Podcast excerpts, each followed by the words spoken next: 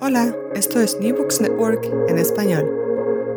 Hola, mi nombre es Paula de la Cruz Fernández y es un placer darles la bienvenida al canal de historia y de historia empresarial de New Books Network en español. El libro que presentamos hoy eh, se titula La Fiat in, in América Latina de 1946 a 2014 en el que se explica la historia de la compañía italiana de automóviles Fiat en América Latina, en Brasil y Argentina. La edición publicada está en italiano. Es un libro muy completo que se centra en las fábricas de la Fiat en Argentina y Brasil y por tanto también en el impacto industrial, urbano y cultural que éstas tuvieron eh, en el desarrollo económico y también en las sociedades de estos países. Es importante resaltar que el libro resalta eh, subraya la conexión entre la industrialización, la internacionalización empresarial y el movimiento migratorio europeo hacia estas naciones en América Latina en la segunda mitad del siglo XX. Eh, para mí es un placer reunirme hoy con la autora de este libro, la profesora Eugenia Scarzanella, profesora en Historia de América Latina en la Universidad de Bolonia, ya eh, jubilada, pero aún trabajando. Hoy está trabajando en, la historia de un empresario italiano en el sector de la música y, los discos en la segunda posguerra los Estados Unidos. Ha publicado además un artículo sobre este, este nuevo proyecto en la revista Altre Italie, el número 60, y pueden eh, revisarlo en esa revista, en esa publicación. Bienvenida, profesora. Eh, muchas gracias por la invitación. Buen día. Por favor, si nos puedes hablar un poquito sobre, em, sobre tu trayectoria profesional y cómo llegaste a la idea o al proyecto de escribir eh, la historia de Fiat en América Latina.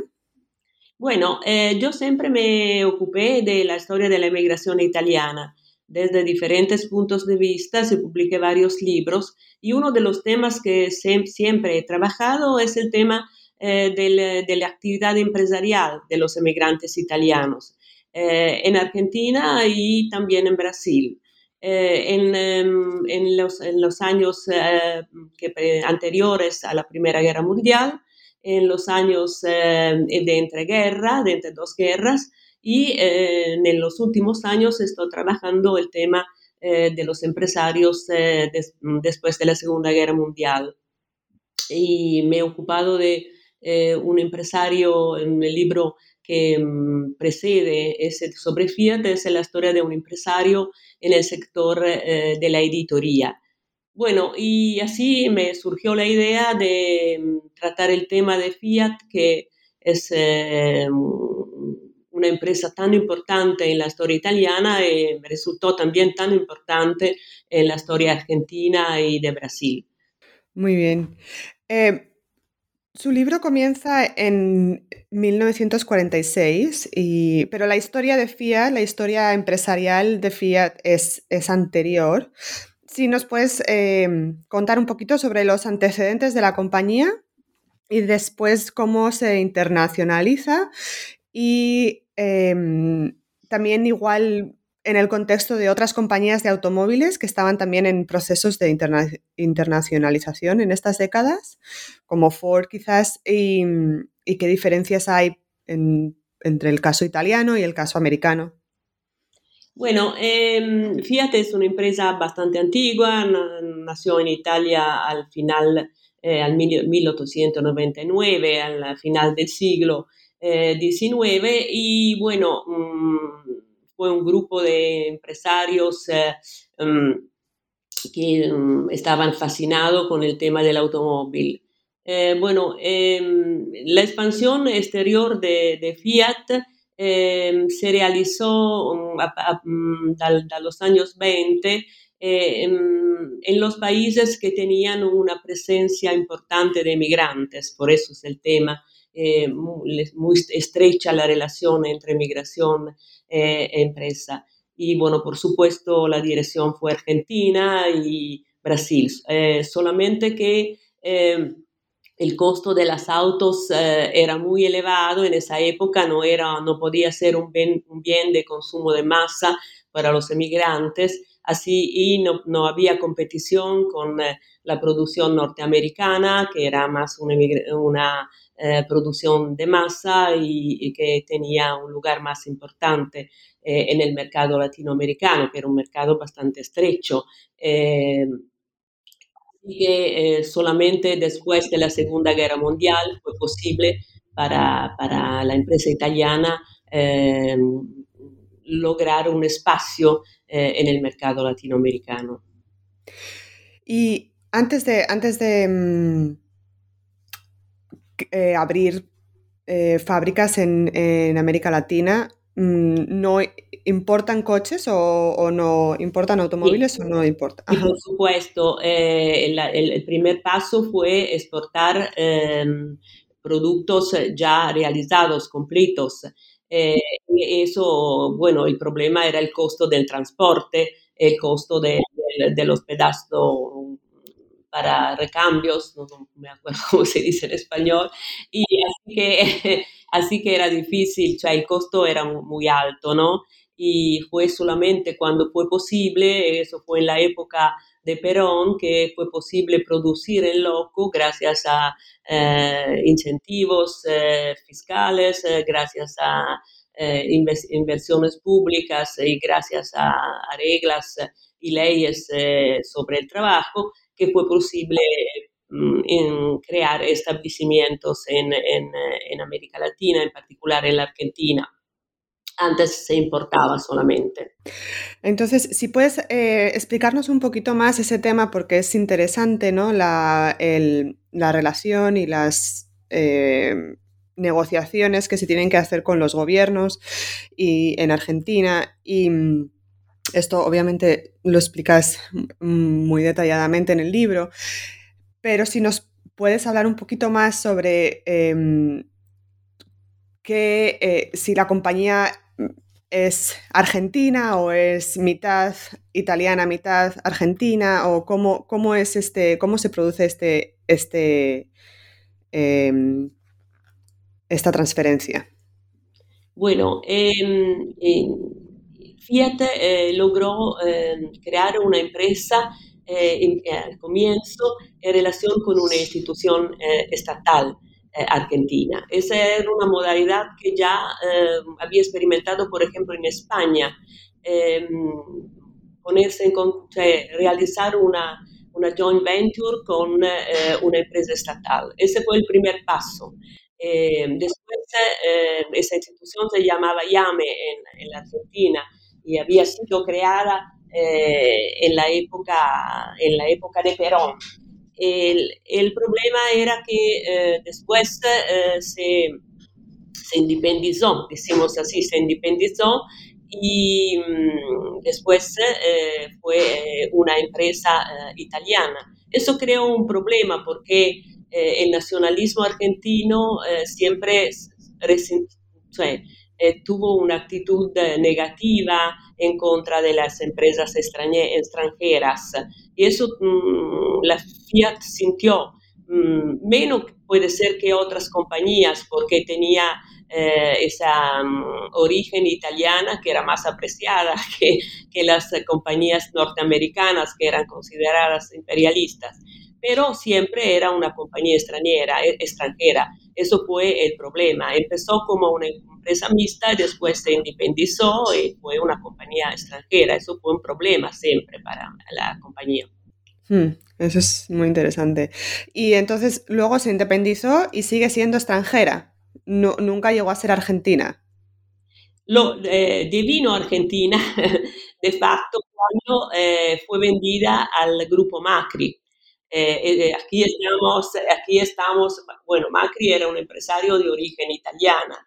Eh, cuando el, el, comienzo de los años 80 eh, la, la, sociedad estaba en grandes dificultades, eh, vendió el 85% de sus acciones al grupo Macri, que era un grupo argentino, porque Macri era argentino.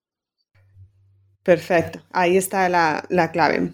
¿Y cuál era mm, en las fábricas, por ejemplo, cuál, cuál es la historia de las fábricas en Argentina? ¿Hay, em, ¿Qué papel, por ejemplo, tuvo en el, quizás en la organización obrera del país o, en la historia, como, como explicas, eh, de la migración? Bueno, em, fíjate, empezó eh, no con automóviles, pero empezó con tractores. Esa era la idea del mayor funcionario em, que operaba eh, en, eh, en, la Argentina, que se llamaba Aurelio Pechei, eh, que prefería, Perón le había pedido de construir automóviles, pero él pensaba que no era el momento y que era mejor producir tractores para el desarrollo de la industria agrícola. Y bueno, em, tenía eh, las fábricas, eh, fue, em, el establecimiento se realizó en Córdoba.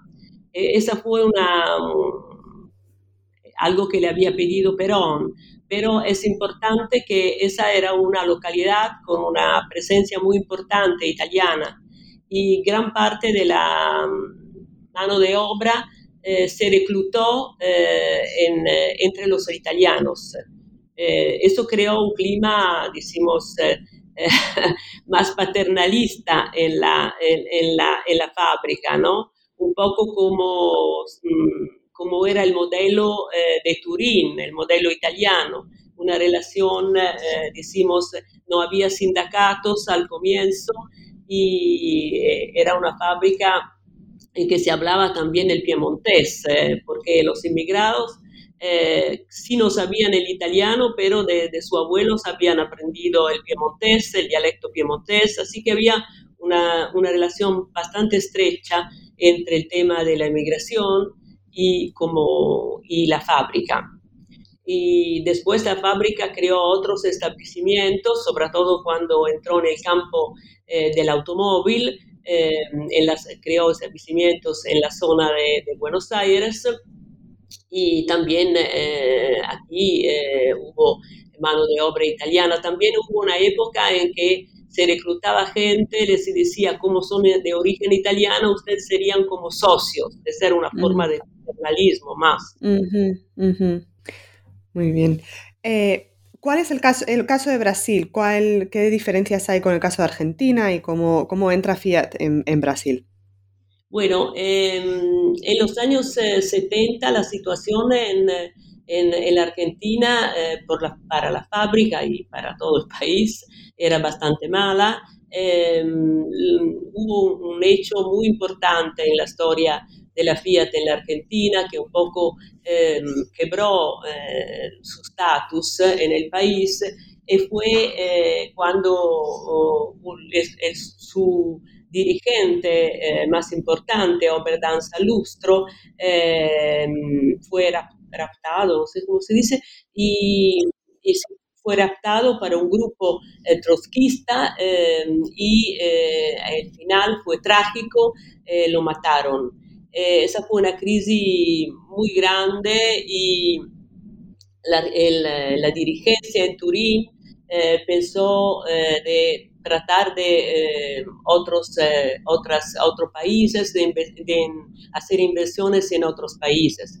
Al comienzo Brasil había sido descartado porque era menos desarrollado de, de la Argentina, eh, pero eh, a, partir de la dictadura militar de 1966 y eh, lo que se llamó, entre comillas, el milagro económico brasileño, la situación era mucho mejor en, en, en Brasil, mucho más estable que no la situación argentina, donde había eh, caído Perón había eh, gobiernos civiles, después gobiernos militares, enfrentamientos entre militares, eh, cambio de ministros de economía, la, la guerrilla y la instabilidad política, bueno, habían transformado la Argentina en un lugar difícil para la empresa. Así que pensaron irse a Brasil y lo hicieron con la misma modalidad que habían hecho al comienzo de su presencia en la Argentina.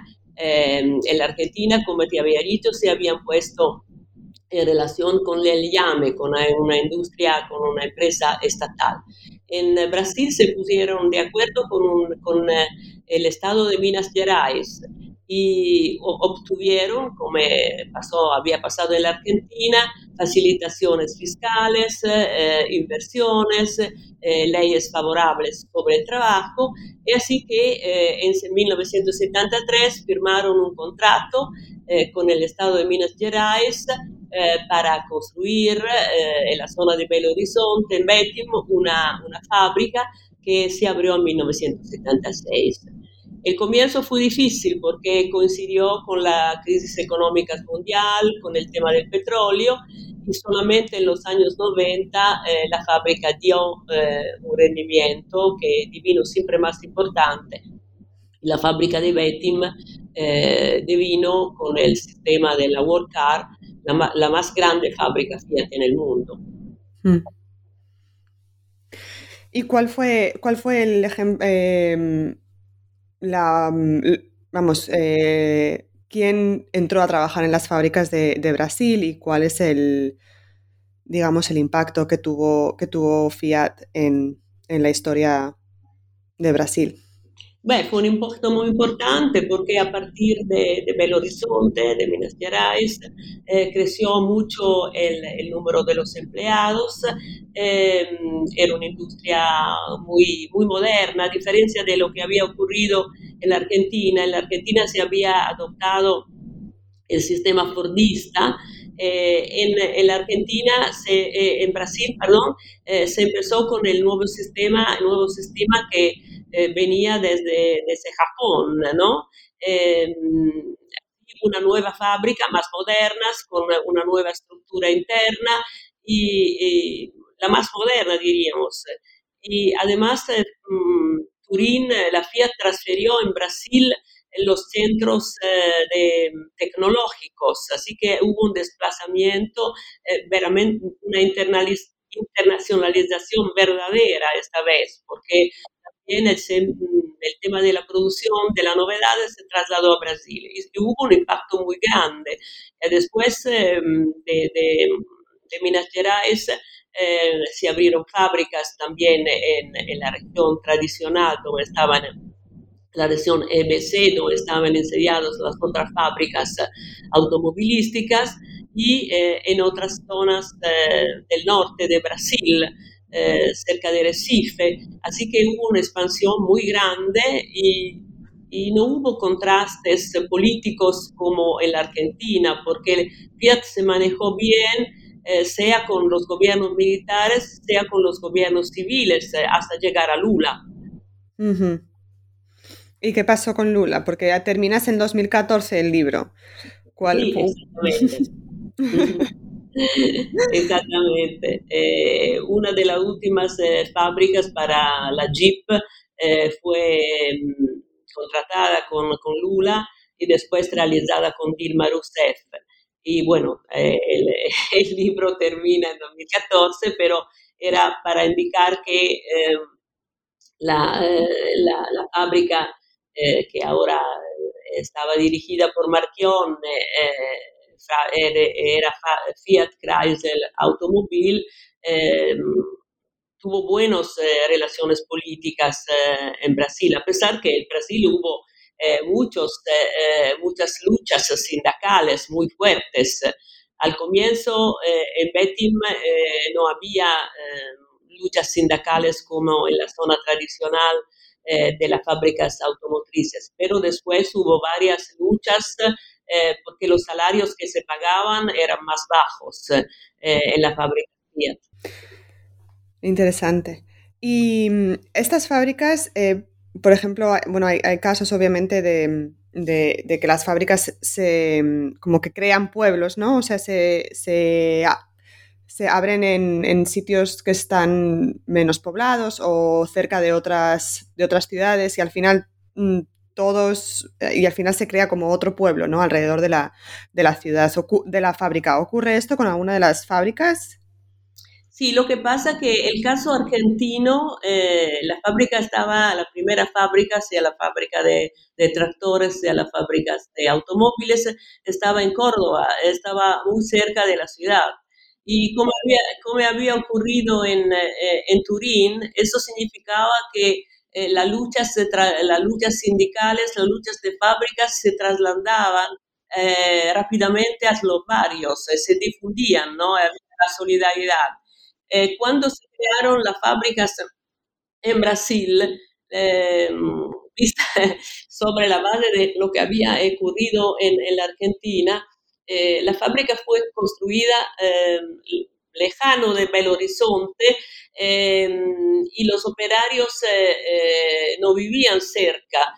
habían autobuses colectivos que lo trasladaban todos los días de, de las localidades donde vivían, de 20 hasta 100 kilómetros de distancia. Así que era, era más difícil eh, trasladar las luchas eh, a los barrios, era más difícil crear solidaridad entre los obreros. Interesante. Y otra cuestión, eh, em, más allá de la manufactura, de las fábricas, ¿qué tipo de, qué otros unidades de negocio hubo, por ejemplo, para, promoción, para publicidad? ¿Qué, mm, otras partes de la empresa eh, operaron en, estos países? Bueno, eh, hay que decir que eh, Fiat no era solamente una, fábrica de automóviles. Fiat tenía, muchísimos otros intereses en varios campos, el campo de los motores, de los motores diésel, trabajaba con eh, las empresas ferroviarias en la Argentina em, y, además tenía em, intereses em, en los grandes labores públicos, porque había una empresa, empresa que trabajaba, eh, ganaba las licitaciones para grandes trabajos públicos como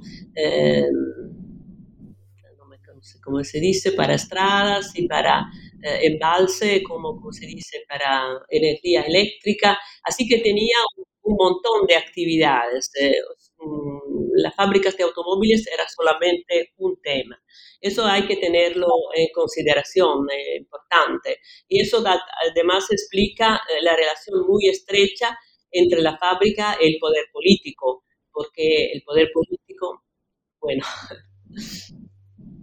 No sé si he respondido a, la, pregunta. Sí, no, eh, sí, sí, sí, pero por ejemplo, em, cuando, por ejemplo, hablaste de, vender coches, eh, ¿cómo se vendían los coches? Me refiero, eh, Fiat también operaba o, organizaba la distribución de los, de los automóviles, por ejemplo, entre la gente, entre em, entre la gente, la distribución, la promoción, la publicidad, ¿lo hacía Fiat o, se, negociaba con distribuidores locales eh, la, venta de los, de los automóviles? Sí, por supuesto. Eh, bueno, el Mercosur fue la otra grande oportunidad para internacionalizar la producción em, de Fiat en América Latina. Y bueno, mm, Fiat tenía una red de concesionarios en varios países había una publicidad a nivel central, pero era muy importante también la actividad de los concesionarios, eh, que mm, tenían varias actividades, desde eh, las, eh, las, competiciones automovilísticas con autos deportivas que hacían conocer el marquio, que hacían conocer el, el, em, el marquio Fiat y, y otras actividades de publicidad y Fiat devino eh, un, un, símbolo muy importante en la cultura automovilística. Había algunos automóviles, como por ejemplo la 600 en la Argentina, que se llamaba el Fitito, em, eh, la pequeña Fiat, eh, es raro que esos automóviles tenían todos nombres muy cariñosos, como de pequeños, pequeñas em, cositas, ¿no? Además, 600 pequeños animales, decimos, domésticos. Y hay, todavía hoy hay, un, hay grupos de, de gente, de, de, aficionados que coleccionan automóviles y fue la primera automóvil, la primera automóvil que em, de masa, decimos, el fitito, porque mm, era bastante accesible como precio y fue asociada en los años 60, porque el desarrollo de Fiat en la Argentina fue en los años 60 del desarrollo del automóvil, fue asociada con el tema de la libertad, con el tema de la emancipación femenina. Si nos miramos eh, a la publicidad, vemos que, siempre, que hay mucha publicidad con, que ponen eh, en la idea de la libertad, del poderse manejar, hacer lo que se quiere con su, con con su automóvil. Y eh, he notado que eso, en el caso argentino, ese, automóvil como símbolo de libertad y emancipación se contrapone a otra automóvil que era el Falcon en los años 70, 70 ¿no? que representa el autoritarismo, él era el auto que, se, usaban los grupos de tarea. No, eso es... Muy interesante, sí. Em, bueno, pues yo siempre en las entrevistas que hago pregunto a los, a los investigadores por su proceso de, investigación, ¿no? Y, para mí uno de los temas más importantes del estudio de las multinacionales es pues este, esta labor de archivo a nivel transnacional. Eh, si nos puedes contar un poquito eh, qué supone estudiar una empresa internacional italiana, es decir, los archivos, están los archivos, por ejemplo, mm, ¿cuál fue tu, proceso de investigación? ¿Están los archivos en Italia o están los archivos eh, en Argentina y en Brasil? ¿Cómo, ¿Cuál ha sido la... Eh, ¿Cómo se han preservado estos documentos y cuál fue tu, tu viaje ¿no? de, eh, por estos archivos? Bueno, em, lo que pasa es que en la Argentina y en Brasil no se ha conservado archivos de la empresa. Eh, el caso argentino en particular es un caso mm, difícil porque como eh, la Fiat vendió al grupo Macri, eh, bueno, se perdió un montón de papeles, ¿no? Desaparecieron un montón de papeles. Pero, por supuesto, hay un archivo, que es un archivo muy importante en Turín, el archivo de la Fiat, que tiene contiene un montón de material pero eh, es un material que es difícil investigar porque son todos documentos muy técnicos, eh, balances, cuentos. Eh, es bastante difícil mm, sacar datos cualitativos, ¿no? Yo buscaba sobre todo eso, me interesaba mucho la actividad de los dirigentes, de la gente que había ido a la Argentina, me interesaba ese aspecto. Em, para lograr eso eh, tuve que hacer entrevistas em, y buscar, eh, o buscar eh, biografías y autobiografías. en la Argentina encontré material relacionado con la época de Perón en, en el archivos que, de la Secretaría de Perón, de la presidencia Perón, encontré documentos y encontré documentos, como, como te decía, eh, siempre puse la relación entre migración y empresa en los archivos italianos, eh, porque por lo que se refiere a las relaciones económicas entre Italia y Argentina y un tema importante era el tema de Fiat. Así que eh, fue un trabajo bastante complicado de Turín eh, a Roma, donde están los, archivos eh, nacionales italianos, un poco a la Argentina y eh, completando el trabajo con diarios y entrevistas. Fantástico. Pues muchísimas gracias, profesora Eugenia Escarzanela, por estar hoy con nos, conmigo. Bueno, muchas gracias a vos, al interés por el libro. muchas gracias. Sí, es un gran, es un gran libro que me gustaría haber leído con más detalles y si hablasen más italiano. Pero, em, pero bueno, lo que pude leer, em, por supuesto, lo recomiendo. Y a todos y a todas, gracias por escuchar. Eh, mi nombre es Paula de la Cruz Fernández y esto es eh, New Books Network en español. Gracias por escuchar New Books Network en español.